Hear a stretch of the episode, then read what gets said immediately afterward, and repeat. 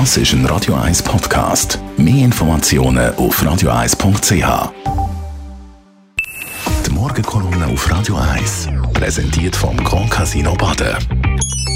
Grand Casino Baden. Baden im Glück. Guten Morgen, Leiter Gerber. Guten Morgen miteinander. Ich wünsche Ihnen allen noch ein ganzes gutes Neues, wo alles viel besser wird als letztes Jahr und dass wir wirklich endlich in die Lage versetzt werden, einige Probleme von unserem Land zu lösen. Wir sind ja stolz auf die Schweiz und auf viele Errungenschaften. Und wenn man es aber ein bisschen genauer anschaut, dann böckelt der Stolz manchmal relativ schnell ab. Wie jetzt, wo die Akten endlich publik werden, äh, von dem, was in Bern passiert ist, im Bundesrat und im Parlament vor der Abstimmung über den EWR 1992. Und wenn man das hört und sieht, dann schämt man sich eigentlich fast ein bisschen über den Hühnerhof Schweiz, unsere Politik, die dermaßen kleinkariert und verzettelt und ohne klare Linie versucht, grosse, lange Probleme zu lösen. Sie haben das mitbekommen in den letzten Tagen. Alle Bundesräte haben eine andere Position zum EWR. Sie sind verstritten gewesen, das Gotterbarm. Sie haben sich nicht einmal können auf eine gemeinsame Position einigen. Und am Schluss hat man sich rausgerettet, indem man gesagt hat, der Außenminister und der Wirtschaftsminister, wo beide pro EU sind und EWR, die sollen das Problem lösen. Und damit hat man natürlich eine Basis gehabt, die nicht können verheben. Man hat dem Volk gesagt, das ist EWR, wir wollen unsere, unser Verhältnis zur EU klären, aber das ist kein Beitritt. Und gleichzeitig hat der Bundesrat unmittelbar vor dieser Abstimmung das Beitrittsgesuch in Brüssel deponiert. Auch so kann man einfach keine Politik machen mit solchen Köpfen und mit solchen Leuten, die nicht klar denken können, nicht strategisch denken und die sich einigen können.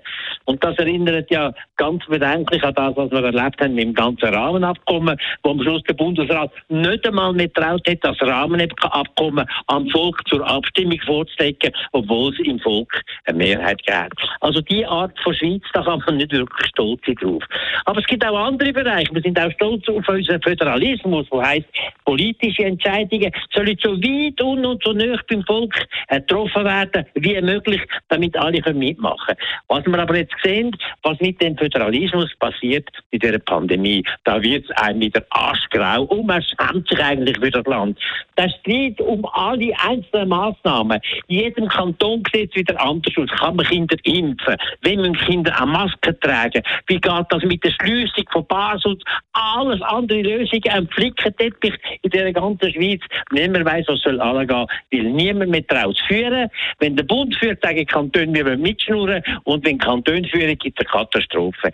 Die Art von Föderalismus geht nicht mehr in schwierigen Situationen. Das muss man neu denken. Und da, wo wir mal so stolz sind drauf, da braucht man wirklich mal eine Auslegeordnung, wie man das in Zukunft besser machen könnte. Das Problem für das Land werden nicht kleiner, sie werden immer größer mit der ganzen Klimageschichte, mit der, mit der Überbevölkerung auf der Welt und so weiter. Da braucht es andere Strukturen, um Entscheidungen zu erarbeiten und unserem Land eine gute Zukunft zu sichern.